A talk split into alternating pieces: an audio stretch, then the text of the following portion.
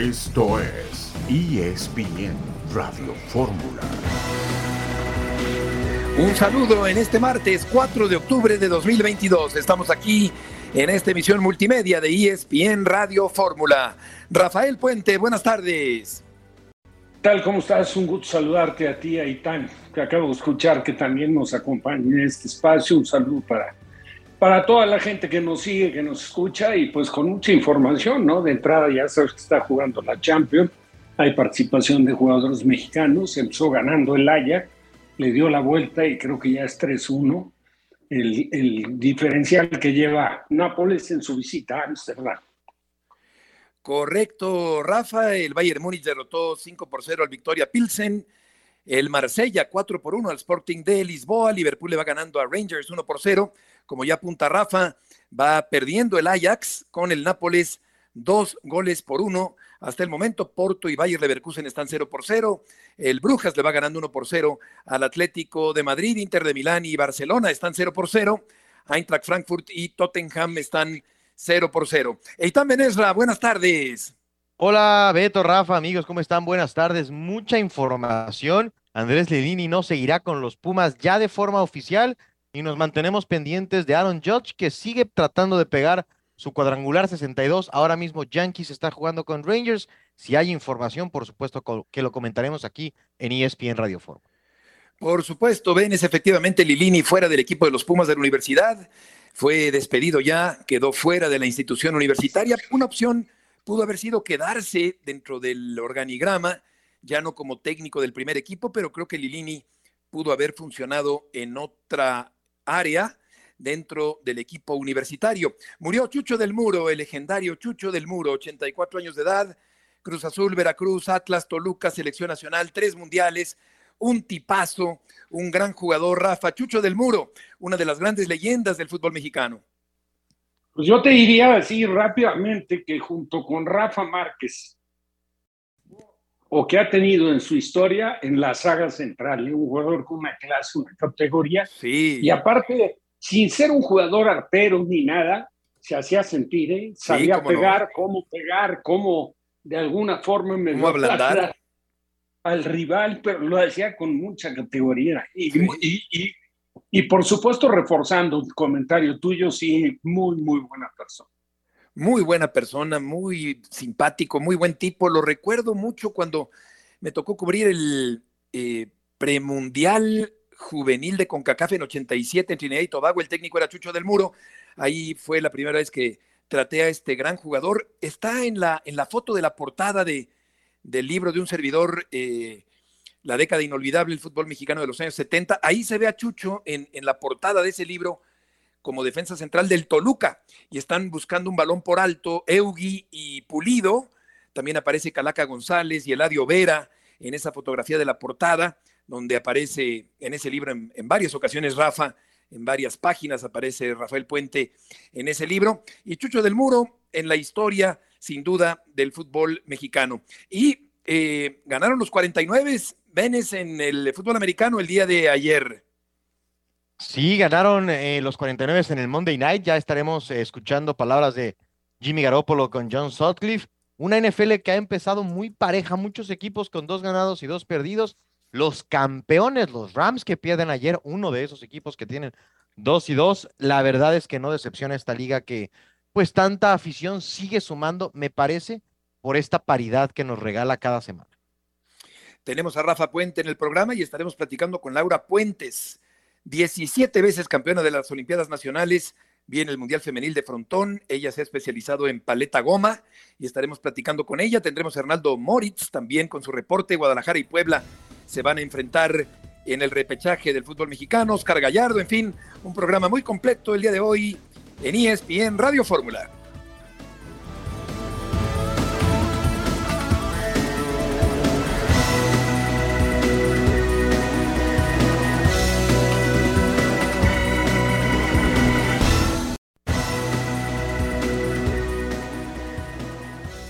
Querida afición, eh, este video es para despedirme junto con mi cuerpo técnico de lo que ha sido este proceso en Pumas de primera edición. Llevo, voy a cumplir cinco años aquí. Tengo un sentimiento muy grande por cada uno de ustedes, por lo que me han, lo que me han transmitido siempre. Soy un agradecido de que Pumas me haya pasado por mi vida eternamente. Eh, gracias a, a todos por el apoyo incondicional que han demostrado siempre. Hemos dado todos los que participamos de este proceso lo máximo.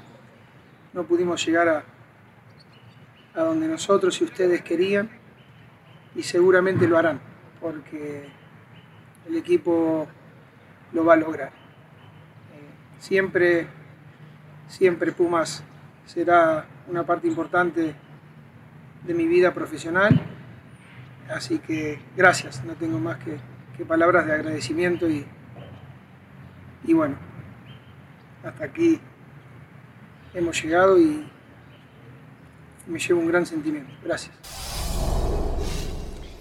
Sentido y agradecido mensaje de Andrés Lilini, que deja de ser el técnico de los Pumas de la universidad. ¿Y quién es, eh, Adrián? Gusto en saludarte, el principal candidato para sustituirlo en el mando universitario. ¿Qué tal, Beto? Fuerte abrazo para ti, un gusto estar con ustedes. Esta noticia que ya se veía venir, muchos comentaban que tal vez la directiva le iba a dar continuidad a este proyecto, pues después de esa reunión que sostuvieron esta mañana, dieron a conocer la decisión de que Andrés Lilini no continuara más al frente del equipo de la universidad y evidentemente cuando hay una salida de un club comienzan a sonar varios nombres como reemplazo. Nosotros hemos eh, podido investigar y también descartar algunos de ellos. Suena mucho que Memo Vázquez, que también podría llegar eh, Ricardo Ferretti por la relación cercana que tiene con Miguel Mejía Barón. Lo que es una realidad, Beto, es que la directiva quiere tomarse con calma esta decisión, quieren analizar cada uno de los perfiles de los estrategas. Hay algunos que les interesan, por supuesto, y que todavía tienen actividad con varios clubes en la Liga MX en esto que es la fase final. Quieren tomarlo con calma, pero sí definirlo esta semana o la próxima porque quieren que llegue a mediados de octubre para que tenga tiempo de hacer una planeación junto con la directiva y cuerpo técnico asignado para que cuando el equipo regrese a las actividades el próximo 3 de noviembre ya esté el armado del equipo contando por supuesto con el director técnico. Hola Adriana, ¿qué cualidades, sin, sin centralizarnos en nombres, pero qué cualidades buscaría entonces la directiva en el próximo entrenador de los Pumas? Mira, buscan eh, un perfil bajo, esa es una realidad, un personaje que se ha comprometido, no se va a esperar que llegue un estratega de renombre, estarán buscando también en el mercado internacional. Ellos lo que quieren es una idea que dejó muy bien establecida Andrés Lilini, esa apertura a la cantera. A ellos eh, les enfoca mucho que se vuelva a tener pues esa solidez en fuerzas básicas, que se vuelva a proyectar al equipo en los primeros planos en el fútbol mexicano y son eh, las principales ideas o el principal enfoque que tiene la directiva ahora en este escauteo por estrategas. Insisto, no estarán buscando a un técnico de renombre, pero sí están en busca de, de una estratega que pueda recuperar esas bases en cantera. ¿Cuál podría ser el destino de Lilini? Es una muy buena pregunta, Beto. Mucho ha trascendido Atlas, eh, las Chivas del Guadalajara, pero lo que es una realidad, ayer el propio Andrés Lilini descartó que haya ya tenido un acercamiento con los rojinegros del Atlas, pero les podemos confirmar que el rebaño sagrado sí lo buscó. En su momento tuvo un acercamiento con la directiva del Guadalajara y le dio a Andrés Lilini prioridad al equipo de la universidad hoy ya con este cese, pues veremos si el argentino pues tiene esa idea o enfoca su atención ahora en Guadalajara. Fíjate que cuando hablas de un perfil bajo, eh, pienso por ejemplo, Larcamón eh, no es un perfil tan alto todavía eh, y es un técnico con mucha, con mucha capacidad. Así que vamos a ver qué ocurre a final de cuentas con este cambio de entrenador. Adriana, mucho gusto en saludarte y gracias por la información. Gracias, Beto. Y bueno, ya dijiste un nombre, ahí lo dejo sobre la mesa. Que pasen muy buenas tardes. buenas tardes, pues entonces no estamos tan, tan errados. Eh, yo creo aquí, por ejemplo, Rafa, que el traer a Dani Alves, pues es una eh, decisión que rebasa al entrenador. Seguramente le preguntaron, oye Andrés, nos ofrecen a, Alves, pero, pero yo creo que era difícil que Lilini pudiera en un momento dado negarse a contratar a Alves pensando que podía aportar. Eh, en este sentido, creo que sí le vino a desacomodar mucho lo que ya tenía acomodado el entrenador del equipo universitario que ahora se va de la institución Puma. Pasión, determinación y constancia es lo que te hace campeón y mantiene tu actitud de ride or die baby. eBay Motors tiene lo que necesitas para darle mantenimiento a tu vehículo y para llegar hasta el rendimiento máximo. Desde sobrealimentadores, sistemas de sonido, tubos de escape, luces LED y más. Si buscas velocidad, potencia o estilo, lo encontrarás todo en eBay Motors. Con más de 122 millones de piezas, siempre encontrarás justo lo que buscas. Y con Guaranteed Fit de eBay, tienes la garantía de que tu pieza quede perfectamente a la primera o se te devuelve tu dinero. Porque con eBay Motors, quemas llantas y no tu dinero. Con las piezas que buscas, a los precios que quieres, tu auto se convertirá en el MVP que te dará el triunfo. eBay Motors. ebaymotors.com Solo para artículos elegibles se aplican restricciones. Sin duda. Yo no sé si a lo mejor lo tomaron en cuenta. ¿eh? No descartaría yo que, en una decisión ahí, buscando un golpe mediático, la directiva tomó la determinación de, apostar por esta figura, que nadie es, indiscutible, ¿no? Es un figurón, es un, una gente con una trayectoria, con un palmarés envidiable y con todo el respeto que, merecen, ¿no? Pero bueno, las cosas poco a poco por servir se van acabando, ¿no?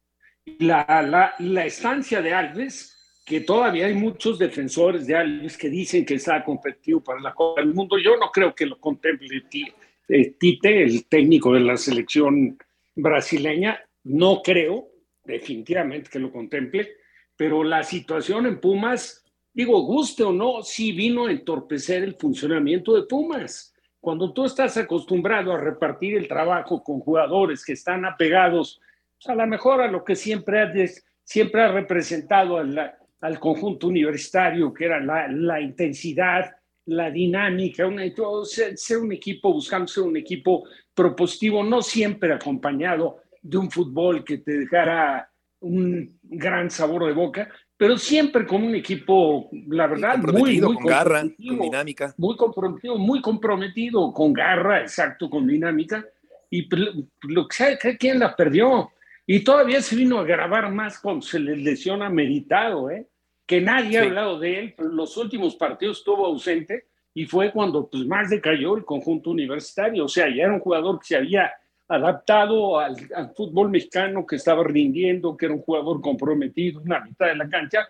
No quiero decir, eh, eh, naturalmente, nada más la pura presencia de, de Dani Alves opacó lo de meditado y luego lamentablemente se lesionó. Pero por ahí viene un poco el, el, problema, ¿no? Aunque Lilini ya venía muy cuestionado desde la campaña anterior, hay que recordarlo, y había quien no le daba el mérito que verdaderamente se había ganado a pulso de haber llevado a Pumas a una final y lo responsabilizaban de haber perdido la final porque apostó por Talavera cuando no, no, es, no había estado en dos o tres partidos anteriores y estaba jugando Julio González. Pero yo creo que Lilini, dentro de lo que cabe, para, en mi opinión, ¿eh? hizo un trabajo serio, me parece una gente comprometida con la institución y en, ya, en este tema que han tomado la decisión de hacerlo un lado, porque no fue decisión de él hacerse un lado, sino lo quitaron, yo creo que podían haber contemplado, con todo el escándalo este que se acaba de presentar hace poco con, con el tema de las fuerzas básicas, haberlo instalado en fuerzas básicas. Eso pienso, sí. Pudo haber sido, eh, eh, eh, pudo haber recalado en otra parte del equipo universitario. Y, yo creo que Dani Alves se quedó tan lejos de ser una solución en el equipo de Pumas. Y me, seguiré preguntando por qué lo mantenía los 90 minutos de todos los partidos con el equipo universitario. Ahora bien, Benes, si Mejía Barón tiene gran cercanía con Ferretti, y Ferretti sí es de alto nivel, un perfil alto, pues yo no descartaría que Tuca pudiera llegar al equipo universitario. No, a mí ahí lo que decía Adriana es lo que no me hace sentido, ¿no? Ahí no es ni perfil bajo ni cheque bajo lo de Ricardo Ferretti, entonces pues lo tendría que considerar la gente de, universidad en mi opinión, el mejor trabajo en la carrera como entrenador de Ricardo Ferretti fue ese campeonato con Pumas cuando fue muy eficiente con los recursos que tenía. Eh, ya después lo podremos debatir o no. Creo que la gente de universidad estaría contenta si vuelve a dirigir Ricardo Ferretti a los Pumas. Vamos a ver si pueden o no. Pero yo creo, por ejemplo, que, que a Lilini, ahí sí creo que le faltó jerarquía como entrenador.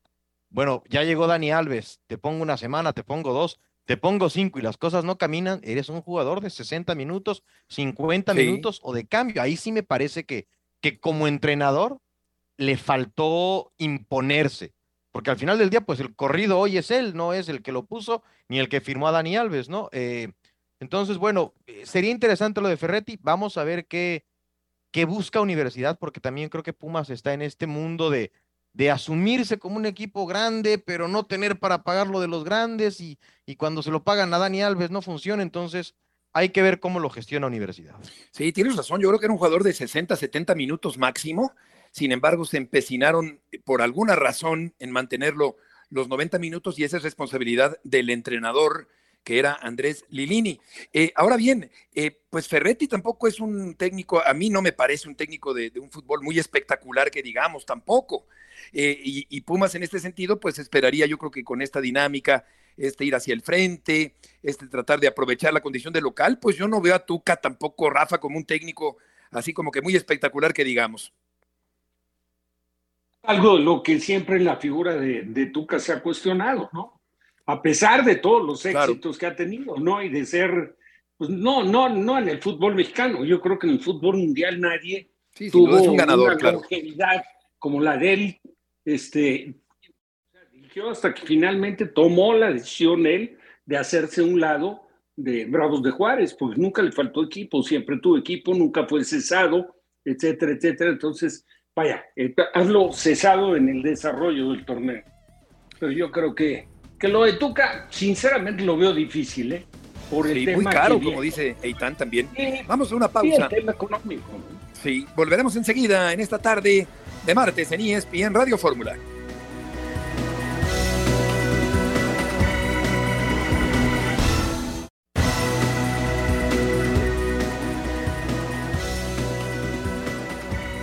Aquí estamos de regreso en esta tarde en ESPN eh, Radio Fórmula para hablar sobre la máquina cementera que va a enfrentar al equipo de León.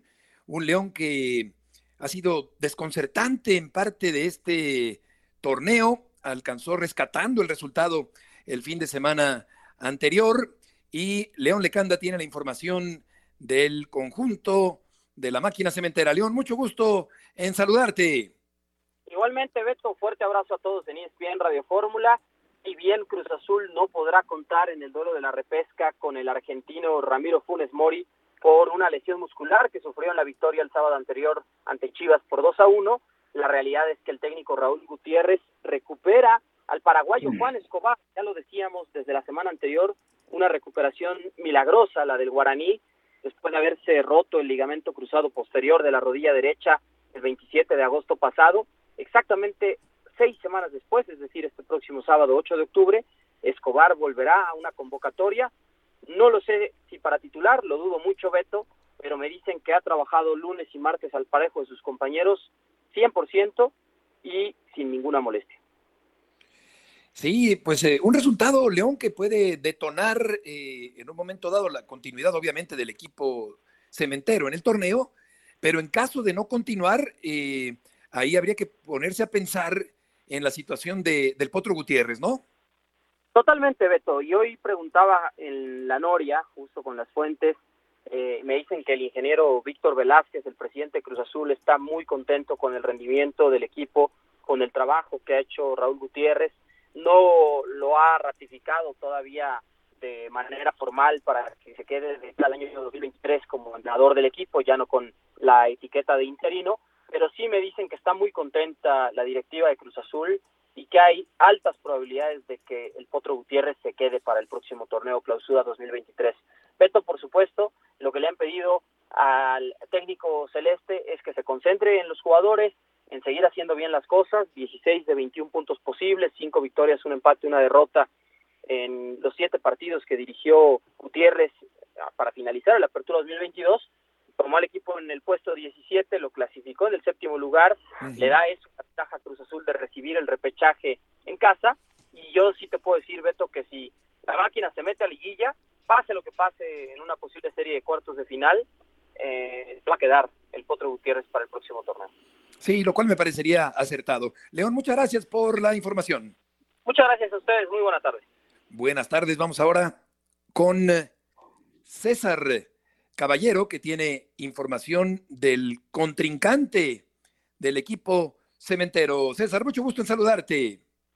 Hola Beto, ¿cómo les va? El gusto es todo mío. Bueno, el conjunto de León está comenzando ya la preparación de cara a lo que será esta serie de repechaje frente al conjunto de Cruz Azul. Estuvieron trabajando en la Esmeralda, la buena noticia para Renato Paiva es que tiene prácticamente equipo completo y también los futbolistas que estuvieron con sus selecciones nacionales en la pasada fecha FIFA, en el caso de Bayro Castillo, de Ángel Mena, de Joel Campbell, ya están mejor físicamente después de los largos viajes que tuvieron que hacer para participar con sus respectivas selecciones y seguramente ya estarán al 100% físicamente de cara a lo que será este duelo el próximo fin de semana en el Estadio Azteca. El conjunto Esmeralda estará trabajando prácticamente todos estos días allá en el Bajío, estarán viajando hasta el próximo viernes, llegarán a la Ciudad de México alrededor de las 5 de la tarde y hay mucha confianza de que podrán hacer bien las cosas, de que podrán entrar a la liguilla ante un rival complicado como es Cruz Azul y por supuesto en una condición de visitante que siempre significa un hándicap en contra para cualquier equipo. César, ¿sabes o se ha dado a conocer algo de aficionados que tengan pensado desde Guanajuato venir a la capital para apoyar al León? Hola Itán, ¿cómo estás? Qué gusto saludarte. Sí, ya hay algunos aficionados que están planeando hacer el viaje, también hay mucha afición eh, de León aquí en la Ciudad de México, eh, mucha gente de Guanajuato que radica aquí por cuestiones laborales, cuestiones escolares, eh, seguramente también se hará presente en el Coloso de Santa Úrsula, pero seguramente veremos algunos miles de aficionados que realicen el viaje para tratar de apoyar al equipo Esmeralda, saben que la misión no es sencilla, el equipo de León se ha mostrado muy irregular durante todo el torneo, con buenas actuaciones en ciertos momentos, con goleadas escandalosas en contra que llegaron a poner en entredicho el proyecto de Renato Paiva. Sin embargo, todo eso queda atrás ya en este momento. Saben que el repechaje es otra historia y que una buena tarde o una buena noche, en este caso en el Estadio Azteca, pues les podría dar el boleto a la liguilla y de ahí tratar de edificar algo con este técnico que está haciendo su debut en este torneo en el fútbol mexicano. Y mientras que el América, César, espera la liguilla, va a enfrentar mañana al Atlante eh, como partido de preparación. Sí, el conjunto del América está a la espera de que salga su rival de esta ronda de repechaje. Al ser el líder de la tabla general, estará enfrentando al equipo que entra en la posición más baja después de que se complete la repesca. Pero bueno, de momento América sabe que no puede enfocarse en ningún equipo, sino simplemente en que ellos estén bien. Es por eso que hoy trabajaron a doble sesión. Por la mañana estuvieron haciendo un poco de gimnasio y también un poco de trabajo físico en campo eh, bajo las órdenes del cuerpo técnico azul crema. Por la tarde tendrán la segunda sesión, la cual estará enfocada totalmente en el tema futbolístico y será bajo las órdenes de Fernando El Tano Ortiz. Se espera que para el encuentro contra el Atlante de este miércoles por la noche, por lo menos 45 minutos veamos a la alineación estelar de las Águilas, la que ha venido jugando prácticamente semana tras semana bajo las órdenes del Tano, y ya en el segundo tiempo veamos algunas rotaciones para que todo el plantel tenga participación y no se pierda ritmo futbolístico ni tampoco ritmo físico. Entonces, ese es el plan de las Águilas para estos dos días. Eh, vamos a ver qué, qué nos podemos encontrar en este partido contra el Atlante. Se espera una buena entrada. El registro en la página de internet que otorgó el América está prácticamente lleno. Seguramente veremos afición de los dos equipos porque el Atlante es muy querido aquí en la Ciudad de México. Nosotros como medios de comunicación podremos entrar al partido, no habrá conferencias, no habrá zona mixta, pero al menos podremos estar pendientes de todos los pormenores que nos regale este encuentro amistoso entre el Atlante y el América. ¿En el Azteca, César? Sí, en el Estadio Azteca, mañana, 5 de octubre, exactamente. Perfecto, que fue la primera casa del Atlante, del América, del Necaxa en el año 66, cuando se inauguró el Estadio Azteca. César, muchas gracias por la información. Un abrazo grande, que tengan excelente tarde. Igualmente, buenas tardes, dos punteros, el América en la, en la primera división y el Atlante en eh, la Liga de Expansión. El León, eh, Rafa, rescató el empate, Cholos se encaminaba a dar una voltereta sensacional por el, letargo del equipo de León acabó sacando el resultado, pero creo que llegan los verdes con dudas a este partido frente a la máquina cementera. Oh, con enormes dudas, una campaña en comportamiento sumamente irregular. Intermitente, ¿no? Muy, muy lejos, pero muy lejos de lo que era el funcionamiento del conjunto Sí. leonés bajo la dirección técnica de Ambriz, esa es la verdad, ¿no? Las cosas hay que verlas como corresponde, como debe de ser. Hubo algunos movimientos, se fueron jugadores importantes, se fue Meneses, se fue Mosqueda, se fueron, bueno, se fueron jugadores, pero sí, la verdad es que no ha, no ha estado como debería de estar. El resultado lo encontró que no merecía ir perdiendo. Sí, lo encontró, Le exacto. Tijuana 1-0, pero Tijuana lo iba ganando con bastante fortuna Sí. a pesar de que había colaborado en el gol este, Jonathan, Orozco, eh, después se puso adelante, pero se puso a escasos minutos de terminar el partido y terminó el platanito siendo el hombre que entró en un centro, una duda nuevamente de Orozco, no sale, amaga que va a salir, se queda y brinca el ex regio montano y remata de cabeza y hace el gol, pues que, que, que sí le dio, a final de cuentas, un merecido empate, pero un empate que no te deja, pues la verdad, a pesar de haberlo conseguido así, que digas muy buen sabor de cara de lo Exacto. que va a ser el repechaje. Y en el tema, ya, ya a lo mejor tenemos que ir a una pausa, pero yo quería hacer nada más una aclaración rápida. El tema de Escobar no fue ligamentos rotos, ¿eh? eso era imposible que se recuperaran en seis semanas. Fue un diagnóstico equivocado en la gente de Cruz Azul. Se fue a Guadalajara, lo atendió Rafael Ortega en la Totonico, que es el jefe de servicios de Chivas, y que es muy, muy recurrido cuando hay lesiones de jugadores. Era una distensión, una elongación de ligamentos, lógicamente. Tú no te puedes recuperar, Beto, lo sabemos todos, de ligamentos y menos de ligamento cruzado en seis, seis semanas, cuando pues, una lesión de esas te lleva seis, ocho meses. Sí, una lesión de gran magnitud. Claro. y requiere de cirugía. Lo de él fue totalmente ajeno, no hubo cirugía de por Sí. medio, sino un tratamiento especial para recuperarse. Y qué bueno que estás bien. Oye, de hecho, Rafa, en el juego de León, eh, volviendo a ese partido contra Cholos, para mí que hay un penal sobre Canelo que no se marca a favor del equipo de los Cholos, que pudo incluso haber cambiado el rumbo del partido, pero como dice Rafa Benes, pues sí, el León llega con muchas dudas, me parece, para este partido frente a la máquina cementera, a eh, morir o matar el próximo fin de semana. Sí, en este formato tan particular, tan peculiar, que encuentra maneras de hacerse entretenido, intenso en esta parte final. Y lo de Cruz Azul para mí sería fantástico, porque la verdad es que después de empezar como empezaron, de sufrir la goleada que sufrieron, al final meterse al torneo por la definición, si eso ocurre, creo que sería una buena noticia. Y lo de Raúl Gutiérrez, ¿eh? porque creo que ha dado el paso a... a- yo no entendería cómo no le dan eh, la dirección técnica de tiempo completo de la máquina. De acuerdo, tiene que seguir. Y vamos a empezar a presenciar, pues, lo que siempre decimos eh, cada seis meses con respecto a este repechaje, que es una puertota enorme dentro del muy benévolo sistema de competencia del fútbol mexicano, que permite que pase más de la mitad a la siguiente ronda buscando el título, es decir, poco fomenta la excelencia y tan el sistema de competencia en el fútbol mexicano. Sí, eh, muchas oportunidades, eh, muchas, muchas terceras, cuartas o quintas oportunidades, alguna vez alguno lo aprovechará. Yo creo que es buscando más en estos siglos contenidos, ¿no? La nueva época y, y, y bueno, creo que nos hemos acostumbrado a eso, a, a la postemporada del fútbol mexicano, por llamarle de alguna manera, aunque también me parece, por ejemplo, que este año, este torneo, mejor dicho, eh, el América como mejor equipo sí es el claro favorito. Ya veremos qué ocurre. Exacto, un sistema permisivo que tiene eh, muy blando, que tiene el fútbol mexicano y que permite que muchos equipos, 12 equipos puedan aspirar al título una vez terminada la etapa regular. Vamos a una pausa. Puente Venés Rey Murrieta en esta tarde en ESPN Radio Fórmula.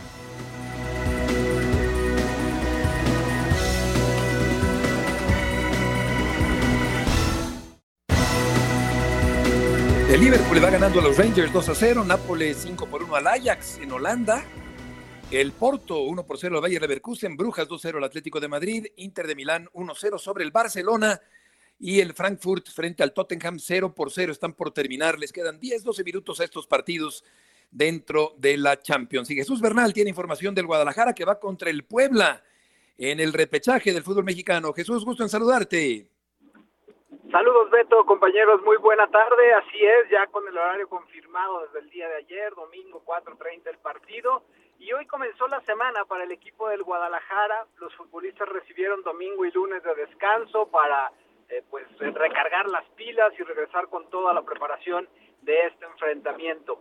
Si bien no está en duda, porque el cuerpo técnico y el cuerpo médico ven viable y muy probable que pueda jugar el próximo domingo, siguen teniendo especial cuidado en el tema de Alexis Vega, este jugador que ha presentado sobrecarga muscular en las últimas semanas. Habrá que recordar que en aquel partido contra el América, en el Clásico Nacional, salió de cambio en la cancha del Estadio Azteca. También el sábado frente a Cruz Azul pidió su cambio ahí en, eh, en el Coloso de Santa Úrsula y por eso es que lo tienen en recuperación, buscando que el futbolista pueda estar de la mejor manera posible en el aspecto físico, tratar de encontrar ese equilibrio para que llegue al 100 el fin de semana y no tener ningún contratiempo con el que es, eh, de acuerdo a las estadísticas, el mejor jugador del Guadalajara.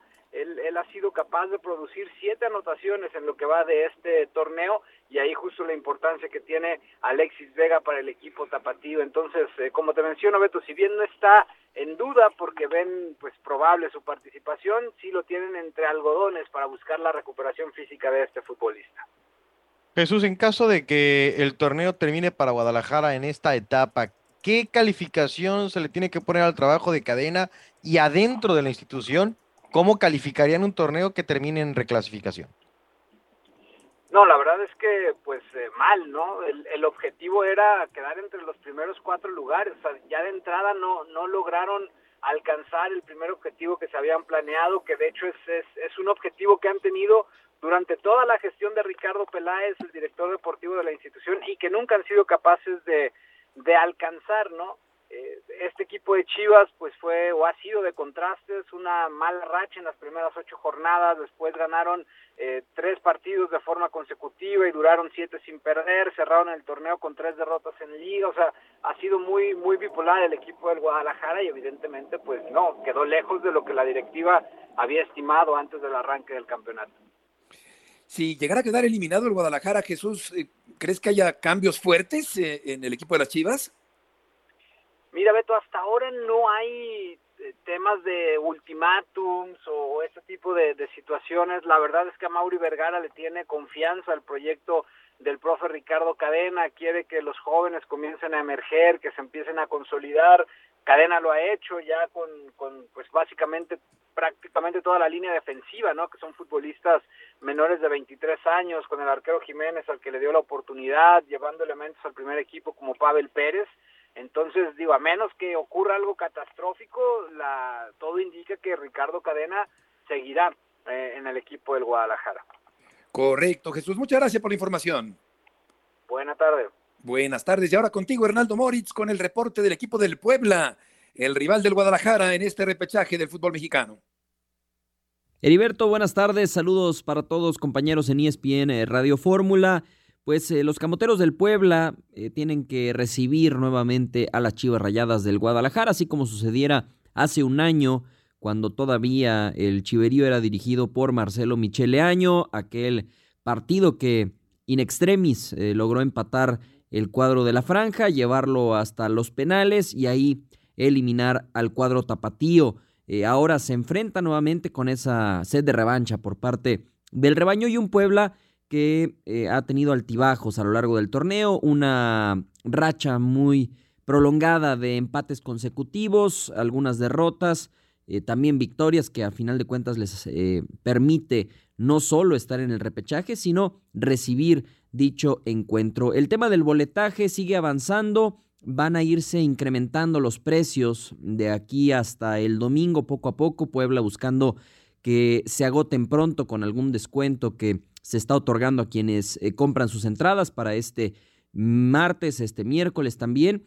Y bueno, ya hay incluso algunas zonas eh, agotándose. Eh, van desde los 200, 250 hasta los 800 pesos aproximadamente los boletos para este Puebla contra Guadalajara. En lo deportivo, también decir que Nicolás Larcamón no ha dejado del todo claro su futuro. Sí habla del presente, de que está enfocado con Puebla. Sin embargo, hay fuertes rumores que lo ponen ya fuera de eh, la escuadra camotera para el próximo torneo, tomando en cuenta que hay interés desde Guadalajara por parte de los rojinegros del Atlas de al menos hablar con él. Así es que podría ser el último baile de los Larca Boys, la última ocasión en que veamos al Puebla siendo dirigido por Nicolás Larcamón, sobre todo si no logran avanzar del repechaje ante las Chivas Rayadas del Guadalajara. Hernando, muchas gracias por eh, la información. ¿Hay algún favorito, Rafa, entre Guadalajara y Puebla? Muy, muy parejo, ¿eh? Te voy a decir, o sea, para mí, no en números, pero futbolísticamente me parece que Chivas eh, tiene un, un, un, mejor comportamiento, aunque lo que sí tiene el Puebla es ese ADN, ¿no? Que se le ha caracterizado a raíz de la contracción del Arcamón y que el equipo, sin tener un gran plantel, lo ha hecho un equipo sumamente competitivo y un equipo que juega sin complejos de, de distante local. Yo te diría que incluso se le complican más los partidos de local que fuera. Y es un equipo que a pesar de ir abajo en el marcador, no es, no es un equipo que se amedrente y que se tire atrás o que se espante. Siempre tiene un propósito ofensivo y lo consiguen figuras. Digo, ha sacado un jugo de jugadores enorme. ¿eh? Araujo, el uruguayo, está jugando un gran torneo.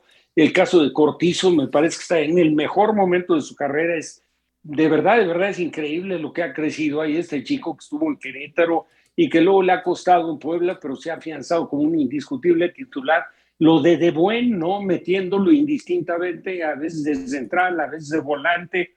Y yo, lo de, lo de, ¿cómo se llama? El centro delantero, se me fue el nombre ahorita, hombre que, que, que, ha estado en Necaxa y que estuvo en varios equipos, incluso en Chivas, me parece. Un jugador que tiene, ya, tiene una buena cuota de goles, pero lo veo muy, muy parejo, ¿eh? muy parejo el partido. Difícil un pronóstico de ahí para un favorito. ¿Dices de Puebla, Rafa? A ver, ahí nos escucha. Nos Centro delantero de Puebla. ¿A Barragán? Sí. Barragán, claro, perdón. Estaba yo con el apellido de Beltrán, no lo quise decir porque estaba seguro que no era ese, pero Barragán, Barragán, cómo le ha luchado y cómo le ha trabajado. Y ahora en Puebla, la verdad, después de ya llevar, yo creo que fácilmente debe llevar tres torneos, pues lo ha acomodado bien Larcamón y le ha sacado un provecho y se ha afianzado este jugador mexicano, ¿no? Sin duda, sin duda, ahí la lleva, ahí la lleva en su carrera y tiene otras opciones en ataque el equipo de Puebla. Vamos a ver cómo le va frente a las Chivas. En el gotero del fútbol internacional, Cristiano podría dejar al Manchester United en enero. Gonzalo Higuaín, el famoso Pipita, anuncia su retiro. Está jugando en el equipo de Miami, allá en el Inter de Miami, en la MLS. Higuaín. Xavi dice que dejen en paz a Messi con respecto a su posible retorno al Barcelona. La justicia italiana pide extradición de Robinho condenado a nueve años de prisión, aquel que tuviera un gran talento en la cancha, el brasileño. Investigación releva, eh, revela, no revela, revela abuso sistémico en todas las categorías del fútbol femenino en Estados Unidos. Este es un tema que eh, creo que debemos tratar con mayor amplitud en los próximos eh, programas. Por lo pronto, Eitan, ayer hubo actividad en la NFL.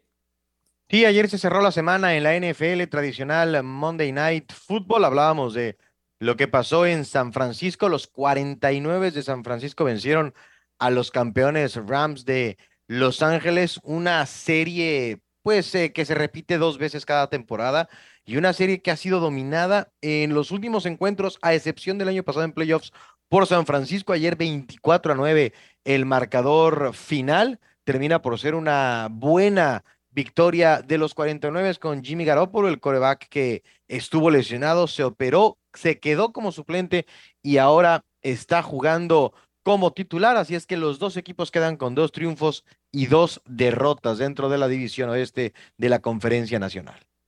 Vamos a escuchar justamente la entrevista que le hizo John a Jimmy Garoppolo el día de ayer. Gracias con Jimmy G. Se habló mucho que trabajaste en fortalecer el brazo. ¿Cómo te sentiste? All that has been said that you were working on getting strength on the arm. How did you feel? Uh, it's getting better. I think every week it'll get better and better, and uh, just got to keep going in the right direction. I thought the team played great tonight. It was, it was a fun atmosphere. Sí, cada vez mejor. Creo que buen camino y un gran ambiente. ¿Qué se siente que en febrero con el corazón te despedías de este público y hoy te reciben así? How does it feel con el corazón on the heart in February you were saying thank you 49er fans and today hoy te reciben this way? Uh, you know, it's a it's an emotional game we play. I think the passion that we put into it as players and these fans put into it, it's uh, you just gotta love love your opportunities and, and take advantage when you get them. Sí, es un juego muy emocional, el público se mete y hay que ah, disfrutarlo cuando se da. So the fans will be waiting. Estadio Azteca, noviembre 21. 90,000 fans. So are you ready to help me to promote Monday Night Football, Jimmy? yeah. Count of tres. Una, dos, tres. Monday Night Football. Estadio Azteca, Jimmy G. 7 y 0 contra los Rams. Regreso con ustedes. Love you, man. See you in Mexico. Precioso el Trotamundos con su grito agudo del Monday Night para la cancha Venes del Estadio Azteca. Sí, ahí estamos esperando a, Jimmy G, que ayer ganó un partido importante. Son duelos divisionales bien importantes que, que los ve además toda la NFL, todos atentos a lo que pasó ayer. Y San Francisco terminó con la victoria. reventando el decibelímetro, el trotamundos de la información deportiva. Vamos a saludar con mucho gusto a Laura Puentes, 17 veces campeona de Olimpiadas Nacionales, viene el Mundial Femenil. Eh, ella es especialista en paleta goma y va a Francia. Laura, qué gusto saludarte. Rafael Puente, Eitan Benesra y Heriberto Murrieta. ¿Cómo te va? Hola, muchísimas gracias por la invitación. Muy bien. Qué gusto, Laura. ¿Cuándo es el Mundial? El mundial es a finales de mes, es del 24 de octubre al 29 de octubre. ¿Y en dónde se va a disputar? Va a ser en, en Francia, en Biarritz. En Biarritz, allá en Francia. Oye, ¿y cuáles son las eh, rivales a vencer en este torneo? Pues la verdad los países fuertes siempre es Argentina, Francia, España y Cuba. Correcto. ¿Cuántos años llevas de trayectoria? Llevo 10 años este, ya de trayectoria, pero practicándolo llevo alrededor de 11 años. Oye, Laura, ¿y cómo se obtiene financiamiento? ¿Cómo se obtienen recursos para estos viajes, para pues la alta competencia de un deporte como ese, este que tú practicas? La verdad es que es muy difícil, o sea, al principio nuestros papás son los primeros patrocinadores y un poco nuestros eh, institutos, pero pues ya ahorita con, con lo del mundial y todo tenemos la fortuna de que la federación va a cubrir todos los gastos, entonces pues ahí ya, ya es una preocupación menos. Oye, fuiste subcampeona mundial el año pasado. La, la, la rival más fuerte del año pasado va a participar en este próximo campeonato mundial. No, no, no, la, la que ganó el año pasado no va a participar en este mundial. ¿Y por qué? Híjole, la verdad es, es una jugadora española. Eh, no sé muy bien su tema, tiene eh, como complicaciones con, con su federación y todo. Y creo que es por un tema de indisciplina, pero no, no estoy muy segura. Correcto. ¿Y, ¿Y todo lo que invirtieron tus papás económicamente ya lo recuperaron? Híjole, no, la verdad es que ser deportista mexicano es amor al arte. Este, no, no recuperas nada, no somos amateur, no, no es como el fútbol que ganan muchísimo dinero, no, acá la verdad es, es amor al arte y pues monetariamente te podría decir que no, pero la verdad es que pues en cuanto a orgullo, pues creo que sí, mis papás están felices de que yo eh, pueda seguir practicando el frontenis. ¿Y, ¿Y qué opinas del contraste tan grande de los sueldos estratosféricos que se ganan en otros deportes, mientras que en el tuyo tus papás tienen que poner de su bolsillo? La verdad es que es complicado, o sea, yo que estoy metida pues en este mundo del frontenis te podría decir que es injusto, pero sin embargo considero que todo es pues oferta demanda, ¿no? Y al final el eh, digo el, el fútbol, por ejemplo, es un deporte que las personas les gusta mucho, lo consumen mucho y pues por ende también es es normal que se les pague más a los jugadores que a nosotros pero pues sí estaría padre que las instituciones gubernamentales se hagan cargo un poquito más para poder mínimo solventar los gastos de las competencias grandes como este mundial, por ejemplo. ¿Y cuáles son tus posibilidades reales de, de, de, de, de ganar el mundial?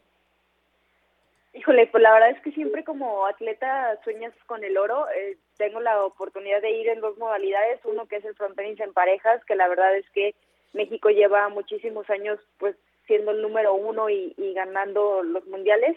Y en paleta goma que si bien no no he tenido la oportunidad de ser campeona del mundo he estado pues ahí acariciando el oro con dos segundos lugares. Entonces pues mi sueño pues siempre van a ser los los dos oros y creo que también hay posibilidades de que sea posible. Laura Puentes muchas gracias por tomar esta llamada. Que te vaya muy bien allá en Francia.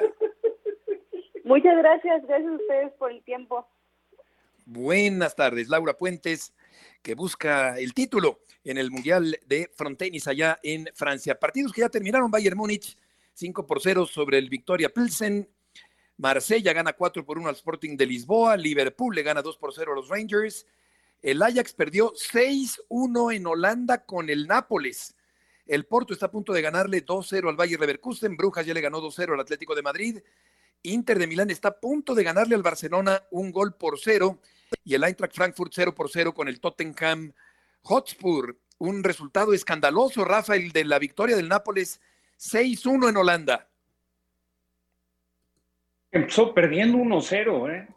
1-0 y sabemos del potencial que tiene el conjunto donde juega Edson. Álvarez, que pues sí, interesante, yo creo que es el más fuerte que hay en el fútbol de la Eredivisie, pero, pero aquí se ha visto sorprendido, ¿eh? porque tampoco, tampoco se distingue tanto el Napoli por ser un equipo pro, muy propositivo para ir al frente, y la verdad es que el resultado sí me parece escandaloso ¿eh? para el Ajax que pierde local y 6-1.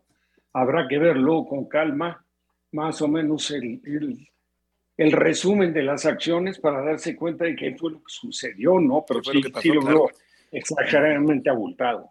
El Atlético de Madrid que pierde en Bélgica, también en otro resultado del día de hoy, y el Sporting de Lisboa que cae cuatro goles por uno en su partido allá en Francia frente al Marsella.